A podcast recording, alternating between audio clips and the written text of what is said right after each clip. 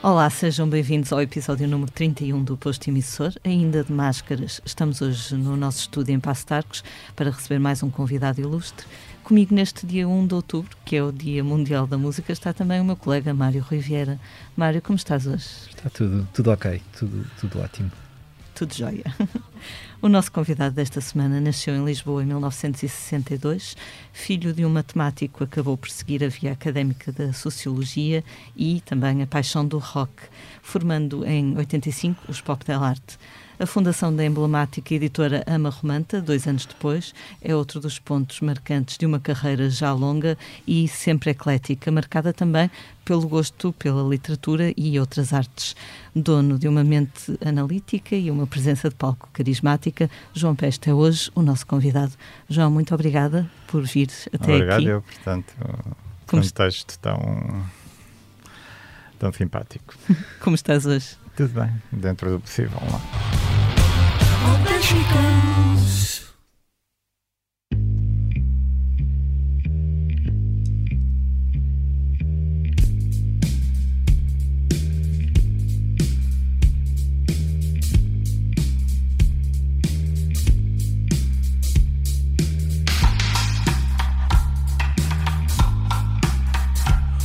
I was born in a country, an European country, surrounded by the sea and blessed by the Almighty. Uh, os Pop Del Arte vão agora finalmente apresentar o álbum que lançaram este ano ao vivo.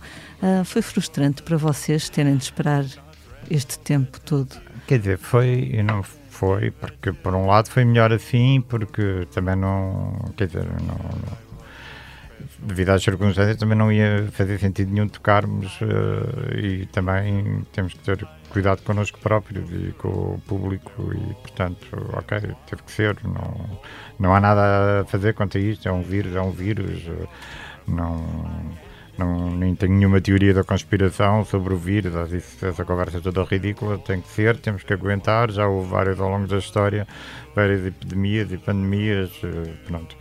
Uh, claro que tínhamos um, um, planeado que íamos ter uh, trabalho de, ao vivo durante uns meses, porque é assim que acontece quando se lança um disco, e pronto, não, não aconteceu. Vamos ter este concerto, mesmo assim, que foi quase um milagre poder acontecer, não é? Porque hum, o CCB tinha o concerto marcado, creio que para 28 de março, depois passou para 8 de maio porque não se sabia quanto tempo é que ia durar o confinamento. Depois, em maio, também não aconteceu e ficou para outubro e parece que vai ser agora. Uhum. Com as devidas medidas, Sim. não é? Sim, mas é muito estressante, porque além de termos de estar o concerto, é todo o contexto de ensaios, de ir ensaiar e ter que reduzir os ensaios ao mínimo e termos de ter o máximo cuidado nos ensaios porque há sempre o perigo de transmitir ou nos ser transmitido alguma, algo que portanto o vírus neste caso é? uhum. estão a ensaiar de máscara se calhar uh, estamos a ensaiar sim quer dizer é isso. Dentro do, do, do, possível, às vezes cantar de máscara não é o mais eh, claro. prático, não é? O concerto é daqui a uma semana, no dia 8 de outubro, no Centro Cultural de Belém, em Lisboa. E grande no auditório. Grande auditório. Na, no texto da apresentação, vou passar a ler, diz que o espetáculo será uma viagem no tempo sob a égide da transgressão, que une referências várias que vão desde a Grécia e Roma antigas às, às sociedades panóticas de controle do mundo global contemporâneo, passando pela Europa do Renascimento e até Lisboa em 2084. Uh, é um espetáculo ambicioso. Não, o espetáculo é, é, tem isso tudo porque o disco tem isso tudo e a apresentação do disco, pronto. Pode assim, assim parecer, é pá, tanta coisa e se calhar é natural que perguntem mas eh, não sei, pelo menos em minha opinião, acho que o disco como um todo faz sentido. E foi pensado para ser assim. Eh, eh, eu há muito tempo que tinha pensado uh, fazer, uh, musicar um poema de Catulo, já era, já era de antes do álbum anterior que saiu há 10 anos, portanto era uma ideia já bastante antiga. Entretanto, não aconteceu quando fez o Contramundo e, e agora quis pegar nisso, mas também havia uma ideia de fazer o, um álbum que tivesse a ver com o tema da transgressão, porque hum, acho que é um, um tema importante e principalmente no contexto hoje um pouco, pouco transgressivo em que as coisas acontecem. Uh, e, portanto, achámos que havia uma mensagem que tinha a ver com transgressão. Por um lado, a transgressão pode ser, de, sob um determinado ponto de vista, algo universal. Houve transgressão em vários períodos da história. Portanto, essa abordagem de transgressão permitiu-nos também ser um tema flexível para podermos ir a outras épocas históricas, que eram uma curiosidade que tínhamos e que nunca tínhamos feito e que até acho que é pouco feito. Tentarmos fazer como se tivéssemos viajado no tempo e de repente estivéssemos uh, na Roma Antiga ou na Grécia Antiga ou, ou, por exemplo, no Portugal do Renascimento. Porquê? Porque o Catulo era um poeta, embora de Verona, um poeta romano, romano no sentido que era do Império Romano, uh, e, e, porque viveu em Roma e até chegou a ter um cargo político em Roma. Uh, e, portanto, mas pronto, não quisemos chamar um poeta romano, é um poeta latino, mas remete para o ambiente da Roma Antiga, é do século I a.C., contemporâneo de, de César, aliás, a quem ele tem um poema até que é bastante crítico, depois acho que fizeram as bases. Uh, Marco António era da geração dele e deveriam até ser amigos, possivelmente. Uh, porque há um, um, uma série de personagens que o Catulo refere que remetem também para o, o um, um círculo de amigos que o Marco António também partilhava, portanto é provável que se tivessem conhecido. Uh, mas do Catulo, porque não já agora, já que eu tinha estudado línguas clássicas, porque não também usar o se íamos usar um, um, poema em latim, porque não um em grego antigo, e inicialmente pensei num poema da Safo, uma poetisa do período arcaico, século VII, a poetisa de Lesbos, que aliás uh, acabou por uh, originar o adjetivo que hoje é bastante conhecido. devido à sua poesia, mas acabei por optar por um outro poema, Uh, também o Anacreonte também era uma hipótese, mas acabei por escolher um poema não do Anacreonte, mas um poema anacreóntico, que é um poema de autor desconhecido, mas mas feito à maneira do Anacreonte. Portanto, o Anacreonte é em grego, porque significa a maneira do Anacreonte. E há uma série de poemas do período helenístico e do início do período cristão uh, que são catalogados como anacreónticos, têm uh, ou as temáticas ou a maneira de escrever da poesia do Anacreonte, embora não se saiba ao certo quem é o autor e por vezes nem qual é a época exata daquele poema estávamos com esses dois poetas, por que não fazer um terceiro? E por que não em português? E nesse caso acabámos por escolher o Camões, já que também o Renascimento, o humanismo do Renascimento liga-se muito à, à cultura clássica e bom, faria sentido colar esses três temas.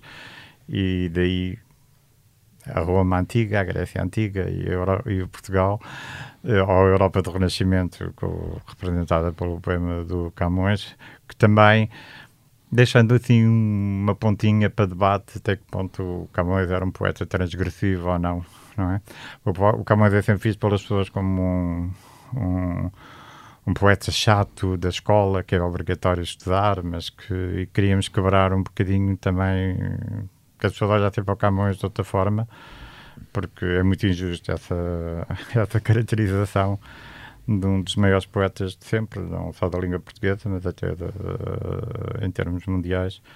E, e, pronto, depois uh, essa abordagem histórica fez-nos também explorar outras coisas. Há um tema que se passa no bairro do Aventino, em Roma, como se a personagem seria um ex-soldado que está numa tasca a beber vinho e, e a recordar o, os momentos de glória passados, há um hino a Apolo, pronto. Eh. Tu consegues localizar na tua vida o momento em que nasceu essa paixão pela, pelas civilizações clássicas? Ou, ou...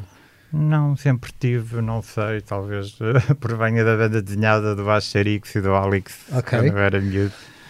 Lembro-me das primeiras bandas desenhadas que li foi a Asterix e a Cleópatra e pronto, e, sei lá, são coisas que ficam. Mas, uh, mas sempre houve alguma presença disso, mas sempre com um olhar contemporâneo, acho que na música dos pop del arte. Uhum, sim, sim. Uh, às vezes não tão explicitamente, mas, mas procurarem acaba por uh, estar lá mais ou menos diluído. Aliás, a capa do Free Pop já remete para isso. Claramente uma letra do Ácido Oxibordel, que era o Distante Domingo também, aborda o mito de Narciso. Portanto, aqui sentimos mais à vontade porque havia mesmo, ok, temos a transgressão e podemos uhum. pegar em coisas transgressivas de outros períodos. O tema permitia facilmente, como podemos pegar em coisas que têm a ver com as sociedades atuais a transgressão tem esse o, o conceito e o tema permitia-nos uh, fazer isso sem grande choque, creio, não é? Pelo menos na minha opinião, não é? Não é? Uh, mas também mas, há uma canção de 2080, 2084? Sim, há também uma que remete para o futuro, que seria um encontro entre o Minotauro e o Picasso em Lisboa em 2084. Como é que tu vês Lisboa em 2084? Uh, sei lá, como descartado para anunciar o encontro entre o Picasso e o Minotauro. não sei se serão mupis, se calhar serão algo, será algo mais sofisticado. São hologramas. Altura, hologramas, exato. Possivelmente hologramas. Se, calhar, se calhar que nós nem conseguimos conceber, mas pronto. Tu, numa entrevista ao, ao Jornal de Negócios uh, recente, falavas dos efeitos da pandemia e, e, a forma como as desigualdades se acentuaram, uh, e isso vê-se muito na vida dos, dos músicos. Uh, quem não tem hum. outras, outros incomes, outra, outra forma de, de, de, ganhar dinheiro, acaba por se ver numa situação complicada. Como é que, como é que tu viveste essa, essa situação? Faz outras coisas além da música? Não, não tenho feito, sinceramente. Estou a pensar fazer mas uh, estes meses tenho estado, pronto, a sobreviver uh, um pouco apertado, digamos. Mas uh, pronto, vá lá, há pessoas que poderão estar pior, porque apesar de tudo, estou com uma família, tenho um agregado familiar e as pessoas apoiam-se, não é? Se vivesse sozinho teria sido mais complicado, claro. muito mais complicado, não é? Mas como, apesar de tudo, pronto, uma mão lava a outra, como se costuma dizer. Uh, mas sim, acho que há, há, de pensar que há uma situação de precariedade dos artistas no geral, eh, músicos, atores uh, e outros, não é? Mas esses, se calhar, mas sim, também uh, quase todos, não é? e estes eu digo música de atores porque são os casos que eu conheço melhor, uhum. em que se calhar deveria-se pensar melhor em resolver esse problema. Talvez seja agora... problemas ligados com os recibos verdes, com um eventual subsídio de desemprego, porque...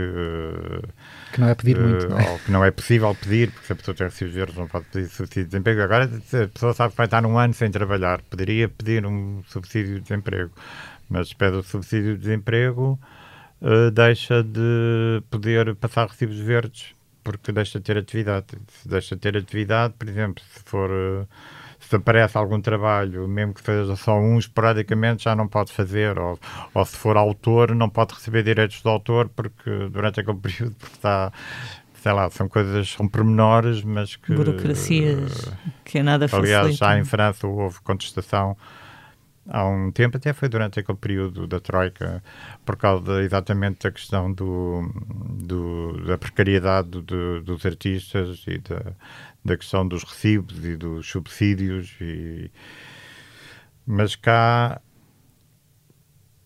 pouco se fala nisso, pronto.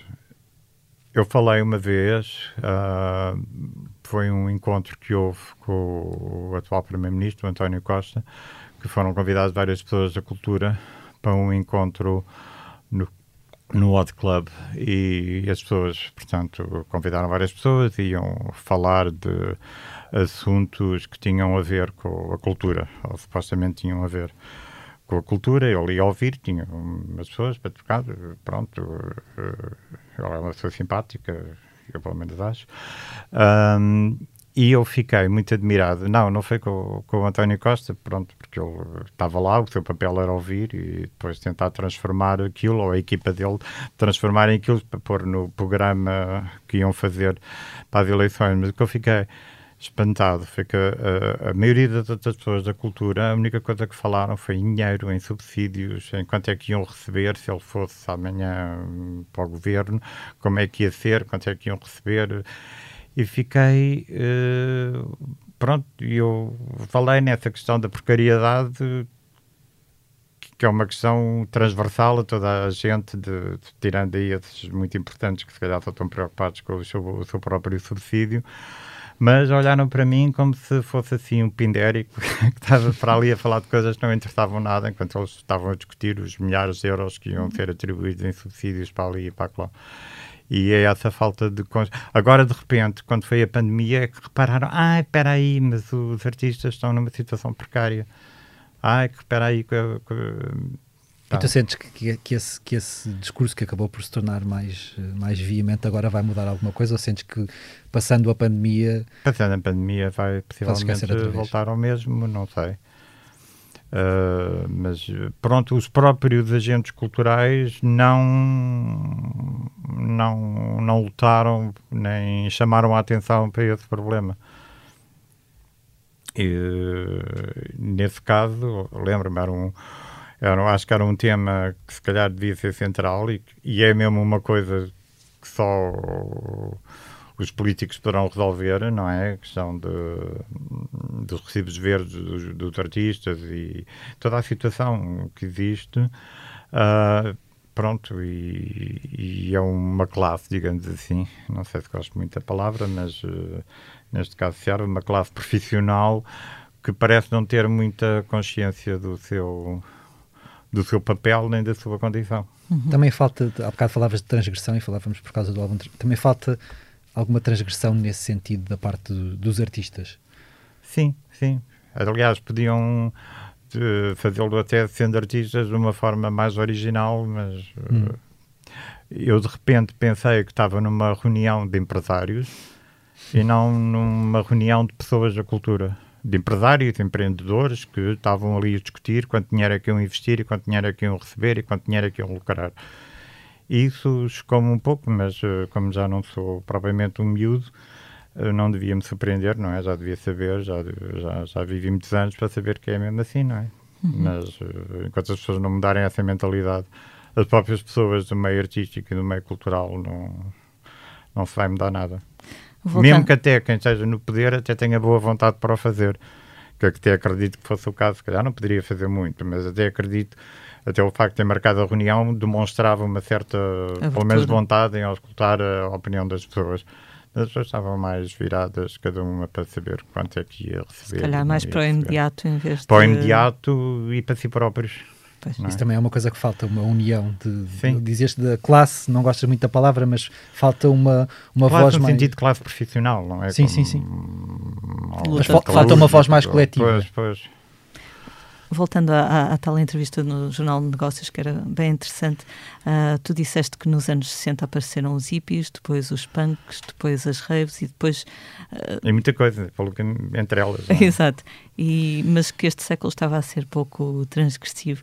E houve alguém que, no, aliás, algumas pessoas que no, no nosso Facebook comentaram e perguntaram então e o hip-hop? Então e isto? Então e aquilo outro? Ah, mas eu podia ter falado do hip-hop, mas é. o hip-hop não apareceu no século XXI. Pois, é verdade não é? Quer dizer, concordo perfeitamente com o hip hop, independentemente do estado em que esteja agora, que, que apareceu, mas uh, sinceramente digam-me algo de completamente. O hip hop, sim, quando apareceu era algo completamente original e completamente novo. Possivelmente, eu dei alguns exemplos. Uhum. Não, agora fiz ali uma lista exaustiva de tudo o que havia de novo. Mas se não pus o hip hop, ok, peço desculpa, ponho agora, não é? Como se calhar, não sei, falei no psicadelismo, ou numa série até às vezes havia mais movimentos e submovimentos que apareciam, o glam rock, sei lá, um monte de coisas, pronto. Uh, agora, digam-me algo de totalmente novo do século XXI e, são mais subgéneros, não é? Que vão aparecendo. Sim, e às vezes reciclagem de... de... coisas, ou mistura de géneros, ou reciclagem de coisas que havia. E eu não estou a dizer isto com nenhuma arrogância, eu gostava que houvesse, e gostava de ser surpreendido, não até porque eu gosto de música, mas uh, parece-me um facto, não é? Não achas que isso tem mais a ver com uma, com uma, uma individualização das coisas? Se calhar não há tanto géneros musicais, mas se calhar há um ou outro artista pontual que de alguma maneira transgrida à sua maneira, mas apesar de tudo não está inserido num, num, num movimento, seja ele espontâneo ou, ou algo que agrupe. Sim, sim, poderá ser, mas isso, isso já lá está, já tem a ver com as condições sociais em que as coisas claro. uh, se, se, passam, porque o, a individualidade do artista nunca deixou de existir quando houve estes movimentos, claro. não é? Quer dizer, uh, ouvimos vários artistas ou de de punk rock ou de hip hop ou de heavy metal ou do que for e cada um tem a sua personalidade e às vezes até muito vincada, não é? E portanto acho que uma coisa não impede a outra, não é?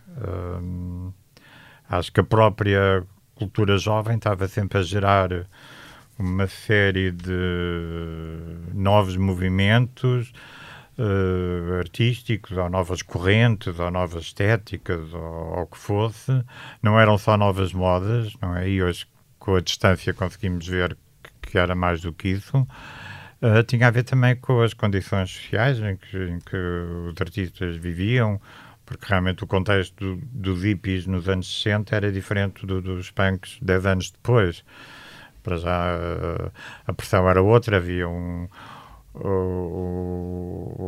a Guerra Fria é comum aos dois movimentos, mas enquanto os hippies aparecem no movimento de contestação da guerra do Vietnã e de uma procura de, portanto, de peace and love por contraponto à, à guerra que estava a acontecer e era real e que, e que muitos jovens tinham que ir principalmente das classes mais baixas e média para, para a guerra obrigados e enquanto o punk já surge num contexto de problemas de desemprego, de crise económica. Londres, por exemplo, tinha estado com uma greve do lixo enorme, a Inglaterra a sofrer a greve dos mineiros, com uma repressão enorme dessa mulher horrível que era a Margaret Thatcher, que alguns hoje glorificam, mas que para mim é das figuras mais sinistras da minha juventude. Uh, e e pronto, isso tudo fez com que de repente houvesse um sentimento comum de, de revolta, de, e já que não era o mesmo discurso pacifista e meio. Como é que é dizer? Naif, talvez. Meio utópico do, do, dos hippies, mas era um discurso mais duro, mais radical. Isso tinha a ver com as próprias mudanças sociais que tinham acontecido nesses 10 anos. É um, é um curto espaço de tempo, mas a verdade é que elas aconteceram e são contextos sociais diferentes e essa as juventudes desses períodos reviram-se em movimentos eh, estéticos ou, ou, musicais diferentes. Agora também estamos a passar por uma altura de, de, crise e pior virá, não é? De grandes mudanças, será que vai pois, ser daqui mas, algum movimento? Mas, uh, crises, aliás, uh, o capitalismo atual até vive muito das crises que vai criando e superando que é quase uma estratégia de sobrevivência, mas isso agora era outra conversa. Mas uh, a questão é: não chegámos ao fim da história, nem ao, ao melhor dos mundos, para que de repente tivesse deixado de, de aparecer, tivessem deixado de aparecer movimentos desse género, não é? Portanto, o, o, qual é, onde é que falha a dinâmica para que isso aconteça? No fundo, é mais essa a questão, que eu acho que é uma questão quase sociológica, histórica, que deveria ser, se calhar, analisada e que a seu tempo será, não é? Uhum. Ou então também profundamente enganado, também é outra hipótese, não é? Há bocadinho dizias que gostas de música, o que é evidente pela forma como falas dos vários géneros. Uh, Lembras-te quando é que essa paixão surgiu? Eu era o mais novo de vários irmãos e com uma grande diferença de idades, porque a minha mãe tinha tido dois casamentos, ou melhor, tinha tido só um primeiro casamento, teve que esperar pelo 25 de Abril para poder fazer o segundo. E, portanto, tinha um irmão que, quando eu nasci, já tinha cerca de 20 anos, ou 19. E, outro com 17, outro com 15, isso quando eu nasci. Portanto, quando tinha discos em casa que eles ouviam e que eram, de por cima, como esse primeiro marido da minha mãe era diplomata e estava em Paris e viajava muito. Eles tinham discos, por vezes, de coisas tipo Beatles e da Motown, de Stevie Wonder, Four Tops, sei lá, um monte de coisas, pronto. Que agora uh, os Walker Brothers, lembro-me. Uh, e, e habituei-me sempre a ouvir discos, portanto, desde quase 4, 5 anos, que era uma coisa que eu fazia, era chegar ao giradiscos e, e pondo os discos e ouvindo, e já tinha algumas coisas que eu, que eu preferia. Eu gostava muito do Richard Alvider dos Four Tops, não sei porquê. Um, e pronto, portanto, comecei mesmo muito cedo a lidar com discos a mexer com discos. Depois havia outros discos, também havia discos de música clássica, música portuguesa, eventualmente. Lembro de termos o, um EP do Zeca Afonso, cantava Fatos de Coimbra, acho eu. Um, pronto, e fui habituando-me, inclusive, a ouvir várias música. Música francesa, Juliette Greco, por exemplo, que morreu há dias uh, Piaf, Brel, música clássica, Stravinsky, Beethoven. E pronto, fui desenvolvendo um gosto musical e, por sorte, não tinha discos que me levassem para outras áreas que eu acho de gosto mais fácil ou mais suspeito. Mas essas coisas apareciam na televisão e geralmente havia um discurso crítico em relação a elas. Não é? Havia sempre a televisão estava ligada mas quando aparecia aquelas coisas, vá lá, do nacional cancionetismo ou isso assim, era a risota, pronto. Okay. Ou os meus irmãos gozavam, ou era o meu pai ou, que gozava, e pronto, não vou dizer agora o que diziam, e uh, não interessa. Mas habituei-me também a olhar com sentido crítico para as coisas, não é? Uhum. E a uhum. distinguir uh, certa música que era feita de uma forma se calhar menos digna ou não, sem preconceitos, por exemplo, nunca gozaram com a Amália, por exemplo, não é? Com certeza, pronto. Não tinha nenhum disco da Amália em casa, porque não... A única coisa próxima de fado que havia era esse disco de, de fados de Coimbra de Zeca Afonso, não eram muito virados para o fado. Ninguém. Mas, por exemplo, lembro-me que a Amália era, sim, era uma... Respeitada. Era respeitada, ou, portanto, até acho que as as críticas faziam sentido e é bom porque as pessoas também estarem a, ver televisão ou, ou, seja o que for, se calhar é o que acontece hoje muito, sem um sentido crítico, depois dá no que dá, não é? As pessoas acreditarem nas fake news e nisso tudo. Né? Embora seja um problema mais complexo. Mas se calhar está tudo interligado. Não é? Se calhar todo essa, este populismo crescente não deixa de ter a ver com as mesmas condições que, façam, que faz com que não surjam novos movimentos artísticos e culturais, especialmente na cultura jovem, que era uma constante naquelas décadas logo do pós-guerra, porque mesmo mesmo sendo um disparate, os, os existencialistas em França, nos anos 50, que aparecem naquele filme, falei no José Caracol há bocado, que é o Bonjour Tristesse, do Otto Preminger, com a Eugênie Faber, que era até uma, uma atriz que, que era uma ícone da, da juventude da época. Uh, embora, pronto, os existencialistas, aquilo como o Sartre disse, era uma corrente filosófica e muito técnica, mas tornou-se também uma moda, no fundo foi mais tomar o um nome de empréstimo ah, mas talvez houvesse algum motivo por causa de afirmar a existência, não sei, mas dos jovens que ouviam dos clubes de jazz que havia em Paris e, e, e portanto, do, do, de uma nova música, nesse caso ainda não era o rock, mas o jazz e uma juventude já com outra atitude.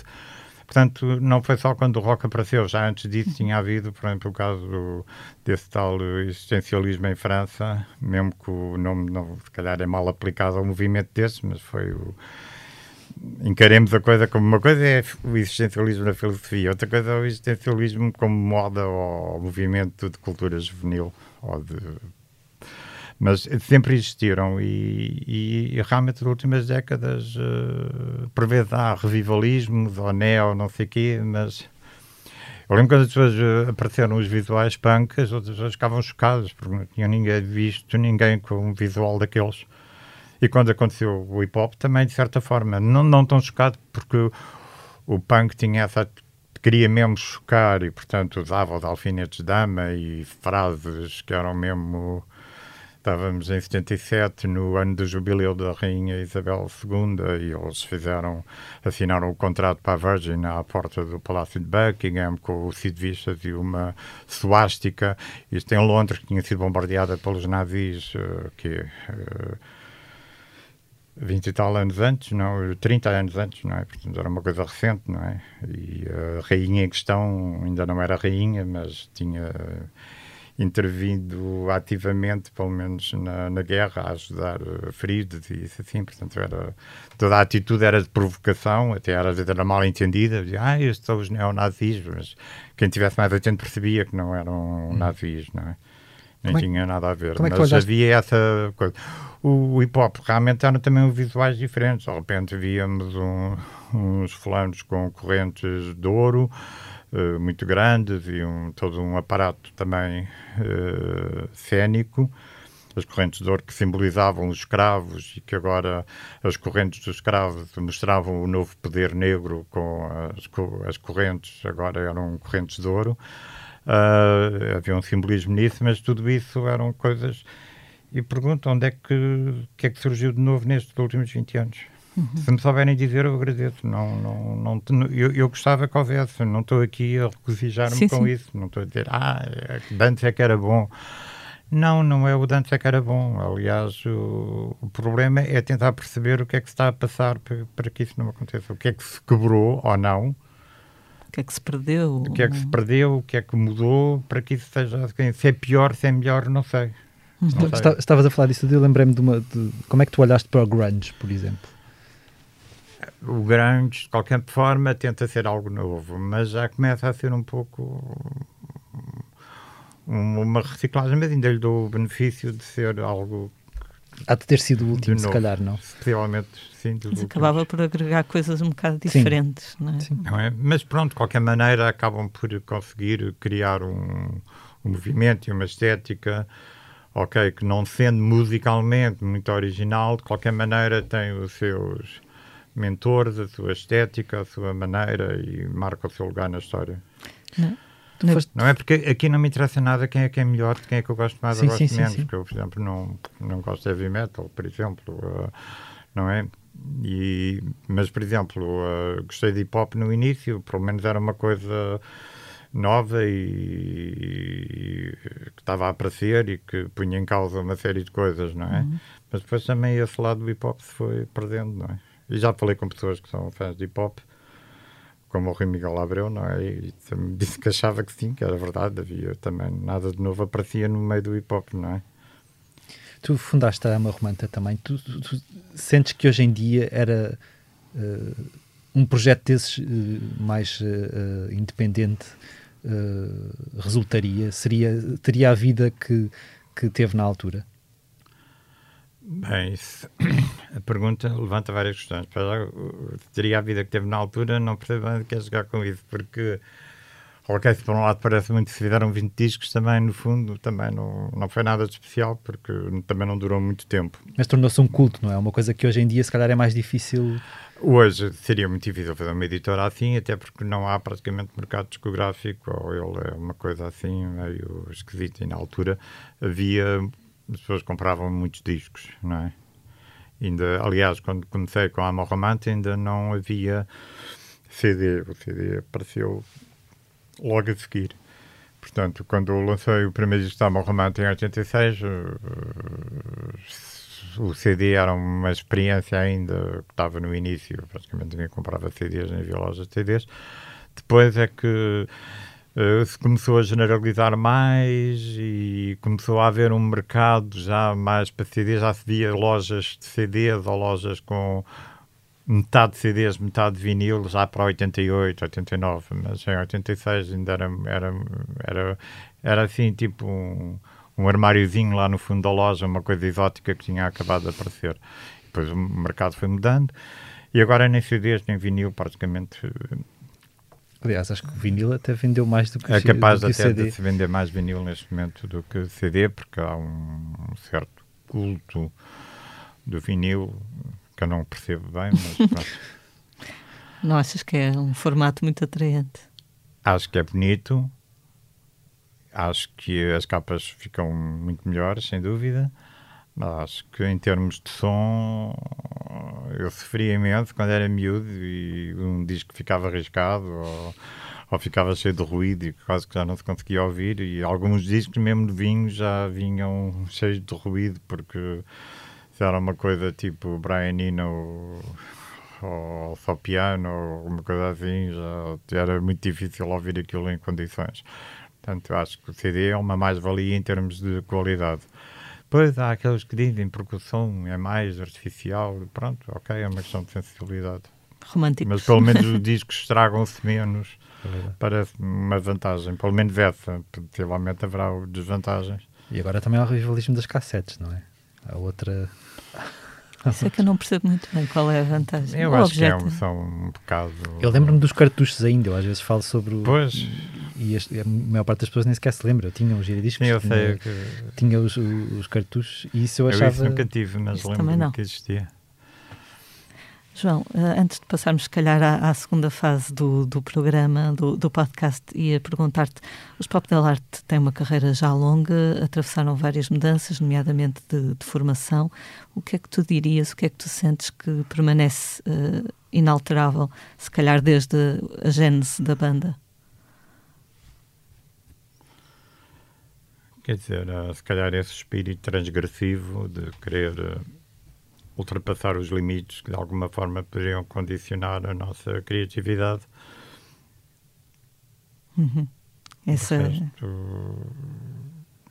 em cada dia tentamos fazer coisas novas. Claro que a banda tem uma personalidade e essa está lá e acaba por, um, por também criar uma certa homogeneidade uh, ao longo dos anos. Mas uh, basicamente é, é, isso. Não, acho que se ouvirmos o free pop e ouvirmos este disco novo, musical e literariamente, são coisas completamente diferentes. Uhum. Essa vontade de agitar as águas, se calhar. Sim, de qualquer maneira, ambos poderão ser transgressivos, mas são-no de uma forma bastante diferenciada.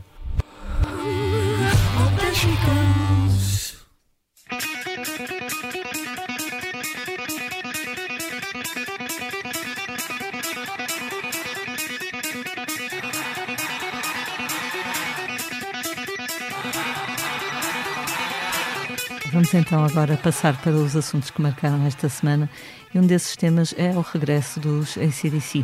Depois de muitos meses, eu diria que até alguns anos de boatos e especulações, a banda partilhou nas suas redes sociais que está de volta com uma formação reforçada, digamos assim.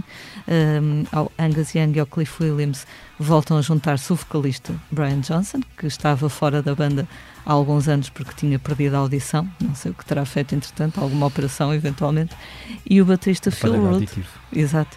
Phil Rudd, que também há seis anos estava afastado da banda, mas isso foi porque ele. Houve uma polémica aí, não foi? Eh, ele acho que ameaçou matar alguém, esteve preso, ou pelo acho menos. mesmo a matar. É? Não, não, não matou, uh, ameaçou matar apenas. eu por acaso, eu estou-me a rir, não tem graça, mas eh, nessa altura um, nós, eu fui a Alemanha para entrevistar o CCDC e estávamos a fazer uma escala na Suíça, acho eu, eu e a pessoa da, da editora, que entretanto foi ao telemóvel e disse: Ah, o baterista deles foi preso. e depois logo Ficaste recebemos... automaticamente proibida de falar sobre... Sim, recebemos logo a informação de não há perguntas sobre isso na entrevista. E a estes quatro senhores junta-se agora o Stevie Young, que é o sobrinho do já desaparecido Malcolm Young, que toca o mesmo instrumento que o tio, guitarra ritmo. Esta informação toda apareceu com o termo Power Up, que as pessoas estão a imaginar, os fãs, que venha a ser o título do, do próximo disco dos ACDC. O que eu acho curioso nisto é que isto está a ser o tema da semana e estamos a falar de rapaziada que está ali na casa dos 60, 70. A idade já não, não conta muito para estas coisas do rock, João. Não sei, acho que acho que conta é o produto musical que as pessoas fazem e de antes uh, e em alguma era cultura jovem, o pop começou a fazer cultura jovem, portanto a idade tinha uma certa importância, ao contrário do jazz, que nos habituámos sempre, até quando era como o vinho do Porto, quanto mais antigo, por vezes até melhor, não é? Uh, nos últimos anos as coisas mudaram um pouco, porque os músicos também sobreviveram e alguns são, já têm até bastante idade, às vezes continuam a fazer coisas, e, que é quase o nosso caso também, mas acho que a idade por si só. Não, não diz nada. Não, não me diz nada. Não. No caso dos ACDC, acho. Pessoalmente acho que não fazem falta nenhuma, mas. mas é uma questão de opinião, nunca, nunca fui grande fã. Consigo compreender ali, o Back in Black, não é? Que, uhum. que é um, com algum impacto e Sim, algumas coisas eu até consigo compreender o fenómeno, mas na altura em que surgiu, agora não sei. Claro. O Mário vai falar de outro mas tema. Mas é assim, uh, já assistimos também até aos Queen sem o Freddie Mercury e aos Doors sem o Sim. Jim Morrison.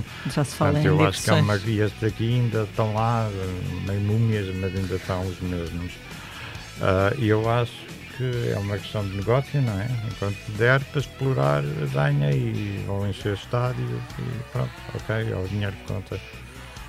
É a exploração de uma marca, no fundo. É a exploração é? de uma marca, no fundo, a CDC é uma marca que vende ou é um, um grupo no sentido um grupo que faz música no sentido artístico do termo, é? do termo.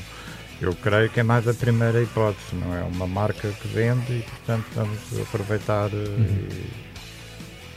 Pronto, é o mundo em que vivemos. Claro. O Mário vai falar de outro tema, infelizmente, muito atual.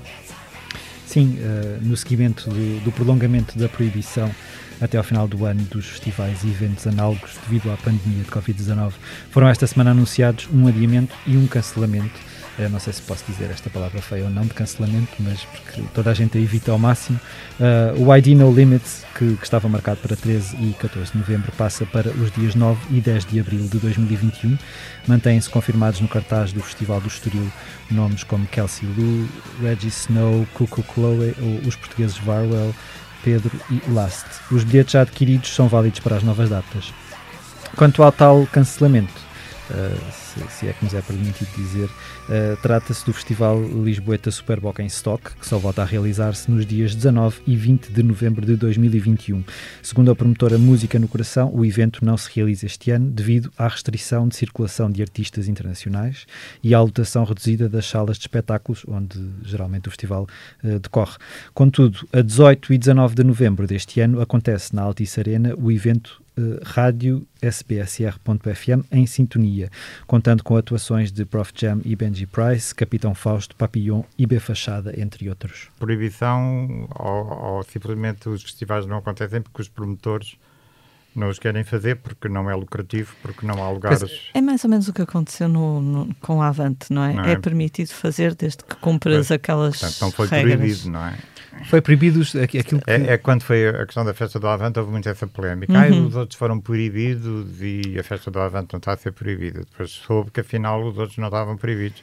Eles não os quiseram fazer porque é. acharam que é não teriam o lucro que, naquelas... que, queriam ter, ou poderiam até ter prejuízos, já não sei. Enquanto a festa do Avante, pronto, também tem outro, é outra marca com outras e características. a festa do Avante, no fundo, tinha, uh, tinha músicos portugueses, não é? Na verdade, sim, os, os festivais, como nós os conhecemos, os grandes festivais de verão, os Nós Alive, os Superbox, vivem muito dos artistas internacionais sim, que vêm que não poderiam vir. Portanto, na verdade, é, um, é, um, é uma proibição dos festivais como eles. Uh, uh, se realizam normalmente, não é? Proibidos, proibidos não estão, mas... Proibidos não são, em rigor, não é? Em rigor. Só, só isso. Uh, porque senão, quer dizer, uh, a festa lá seria um absurdo se, se, os outros estivessem proibidos, claro. mas não estão, não é? Sobre a festa lá queria só dizer que, independentemente do que se pense, uh, é dos poucos sítios onde música contemporânea, jazz, música de vanguarda têm um espaço uhum. e nos outros festivais não têm. Por vezes até se diz, ah, mas a Festa do Avante é igual aos outros uh, festivais. Não, não é. Embora o modelo até dos outros festivais fosse um bocadinho a cópia da Festa do Avante, porque ela é mais antiga, eu acho que há ali um. cumpre até uma função que, importante em termos culturais, que é um. certos. Uh, certas tipologias musicais que são das mais desprezadas, a música contemporânea, o, algum jazz, principalmente o jazz contemporâneo, isso assim, são mesmo músicas para minorias e que realmente têm um espaço assegurado na festa do Avante e, portanto, não acho que, possa comparar com os outros festivais e estou a falar de, em, em, termos meramente artísticos. Uhum. O resto, claro que é diferente, porque é uma festa de um partido político ou do jornal de um partido político, mas mesmo em termos artísticos é um bocadinho diferente, porque não, não, não, não, não, não, não tem o mesmo objetivo de um público para bandas que chamam massas de público e grandes públicos. Não, tem, por vezes atua mesmo cirurgicamente para minorias e para nichos de, de mercado e de público. O captar tudo é louvável, não é?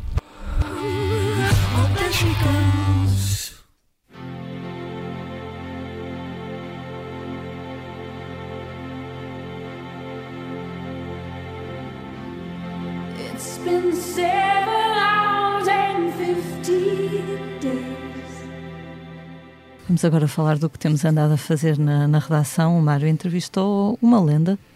Exato. Uh, eu confesso que estava com algum medo desta, desta entrevista com a China O'Connor, tendo em conta as situações bicudas em que ela se colocou nos últimos, nos últimos anos.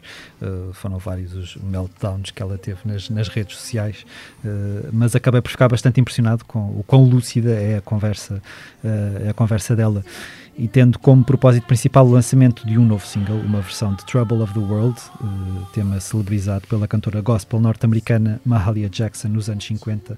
Falámos sobre coisas tão dispares quanto a sua recente conversão ao Islão, a crise da democracia ou aquele momento icónico em 1992 quando ela rasgou a fotografia do Papa João Paulo II na televisão. Um outro assunto que abordámos foi a maternidade, porque O'Connor diz que decidiu cantar esta Trouble of the World devido ao verso I Want to See Your Mother quero ver, uh, quero ver a minha mãe. I want to see my mother, quero ver a minha mãe. Uh, algo que George Floyd, eu não sabia isto, ela, ela contou-me, por acaso não tinha ouvido que George Floyd, quando, quando foi uh, assassinado pela polícia, uma das coisas que ele disse, mas das últimas coisas que ele disse foi I want to see my mother. E, e ela diz que se apercebeu ao gravar esta canção que, que a tinha gravado num momento que era importante, não fez isso de propósito, mas percebeu, pá, se calhar calhou mesmo na altura, na altura, na altura certa. Um, Sobre a sua própria condição de mãe, ela disse que se considera, eh, não se considera a melhor do planeta, ehm, mas que, que deu aos filhos uma grande autoestima e disse, e, vou citar, dá-lhes tanta autoestima que eles me podem dizer para, para me lixar. Ela não disse lixar, disse aquela palavra lixar começa com F? É? com F um, quando estou a ser cretina para eles. Falámos também sobre Donald Trump, uh, que ela acredita que foi a forma que Deus arranjou de nos levar até à beira do abismo para podermos dizer não é isto que queremos. e acrescentou que temos todos o direito de protestar a sua, a sua existência do, do, do, presidente dos Estados Unidos, mesmo não sendo americanos, porque qualquer presidente dos Estados Unidos é a pessoa mais influente do mundo depois do Papa. Um, ainda lhe perguntei sobre, sobre a sua relação praticamente inexistente com Portugal e ela recordou que esteve em Portugal a atuar com o, com Peter o Peter Gabriel, uh, quando fazia cores para ele, que é uma coisa que eu também não, não, não sabia, e que, e que tem medo de se apaixonar pelo nosso país. Ela diz que tem uma amiga a viver cá, mas que ainda não veio nem passar férias nem nada, porque tem medo de se apaixonar e que os filhos dela depois não gostem muito dessa. Ela dessa... tem uns quantos filhos, não é? Tem, tem vários filhos, sim. Um, Entretanto, esta, esta, entrevista pode, esta entrevista pode ser lida na íntegra no Expresso, que sai já este próximo sábado. Ela tem muito irlandês? Por acaso não, eu estava com medo de não. Não conseguiste perceber bem. Pior é, geralmente são escoceses. Escoceses, sim. É mais difícil. Irlandeses. E ela tem um sotaque bastante fácil de perceber.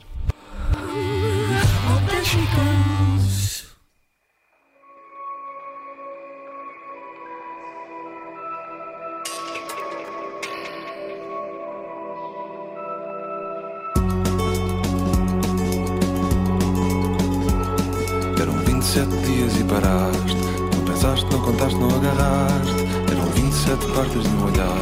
Aquilo que tu nunca vais querer parar. Agora vamos falar sobre os discos que temos andado a ouvir. Tu, uh, estou a explorar-te um bocadinho, Mário, mas tu perceberás. um, depois pago-te ali qualquer coisa no refeitório à hora do lanche. Uh, tu andaste a ouvir bastante o disco novo do Noiserve. Sim, foi um, um, longo parto, mas finalmente o, o álbum do Noiserve está cá fora. Depois de meses a lançar canções uh, avulso, ele editou o seu quarto álbum intitulado Uma Palavra Começada por N. Aquilo que posso começar por dizer à partida é que hum, a voz dele está cada vez mais bonita, uh, quer quando cantava em inglês, quer agora que se dedicou a escrever integralmente em, em, em português. As canções trazem sempre uma dose de, de, melancolia que eu acho que só não nos atiram para uma depressão profunda, porque tem sempre um bocadinho de mel ali no, no, na voz dele. Um, continuam lá as suas experiências ambientais muito, muito pessoais, que tanto nascem de, de instrumentos a sério como de instrumentos a brincar. Eu lembro de há uns anos que cheguei a visitar o, o estúdio dele, a Rita até fotografou, sim, a nossa sim. fotógrafa fotografou e tudo Os brinquedinhos todos os, os instrumentos que ele, que ele tem, caixas de música e coisas muito, muito, muito engraçadas. Um, o que, o que eu sinto é que, que a atenção à palavra uh, mudou. Ele, quando passou a escrever em português, aquilo tornou-se um bocadinho uh, diferente. E, este, e, e, o nome deste álbum é, é, é, bastante interessante. Uma palavra começada por N aqui. Este, este N pode ser tudo, pode ser N de Noiserva, pode ser o N que, que, que nós uh, lhe queiramos dar.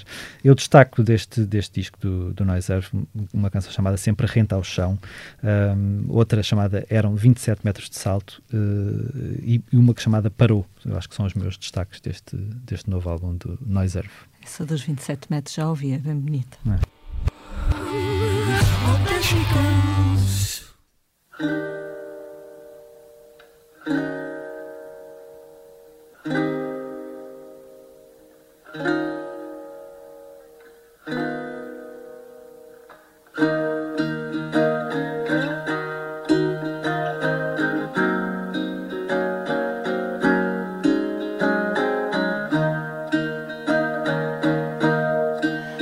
mundo à procura de um túnel no tempo, um gesto incauto que me empurra. Depois dos discos, os concertos que vamos poder ver nos próximos dias, uh, já hoje, dia 1 de outubro, acontece no Coliseu de Lisboa a FNAC Livebox Edition, com Clã, David Fonseca, Lena D'Água e Castilho, entre outros, entrada é grátis. No domingo, 4 de outubro, há Mão Verde, o projeto infantil de Capicu e Pedro Geraldes, no Teatro São Luís, em Lisboa. A 5 de outubro, Manuel Cruz e JP Simões tocam na Feira de Ilustração de Setúbal. Na terça-feira, dia 6, há dois concertos grandes, digamos. Luísa Sobral no Teatro da Trindade, Samuel Lúria no Tivoli, ambos em Lisboa. E na quinta-feira, dia 8, temos então os Pop del Arte no Centro Cultural de Belém para a estreia ao vivo do seu álbum deste ano. As utopias começavam a ser da história do Ocidente. Portanto, eu falava das utopias.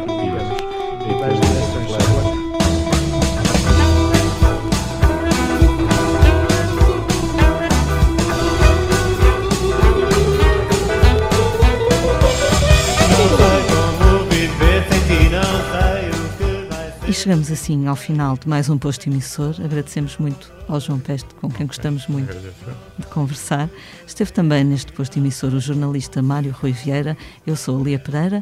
Os temas de abertura e conclusão, que não ouviste, mas serão colocados posteriormente, são da autoria de Legendary Tigerman e a edição multimédia esteve a cargo de Ruben Tiago Pereira. Como é hábito, vamos finalizar com uma leitura uh, do nosso convidado. Esta é especial, João. Ok, o poema que acabaram de ouvir em latim e depois da tradução para português, que arrisquei fazer, é do poeta Gai Valério Catulo, do século I a.C., é o seu poema 85 do, dos seus poemas Carmina em latim. É o único livro que existe dele. Eh, era mesmo um livro na antiguidade e, portanto, ele deve ser lido, tem uma ordem e uma está organizado para ser um livro, não é uma compilação de poemas feitos a posterior. Ele fez mesmo um livro com aquela ordem, com aquela arrumação e achamos, ou pensa-se que não terá sido casual, que tem uma intenção. Portanto, um dos poemas é o número 85 dos Carmina de Catulo. Odi et amo, quarit faciem, fortasse requires, nescio sed fericentio et excrucior. Odeio e amo. Porque assim acontece, talvez perguntes. Não sei, mas assim o sinto e sou crucificado. Muito obrigada. Obrigado, João.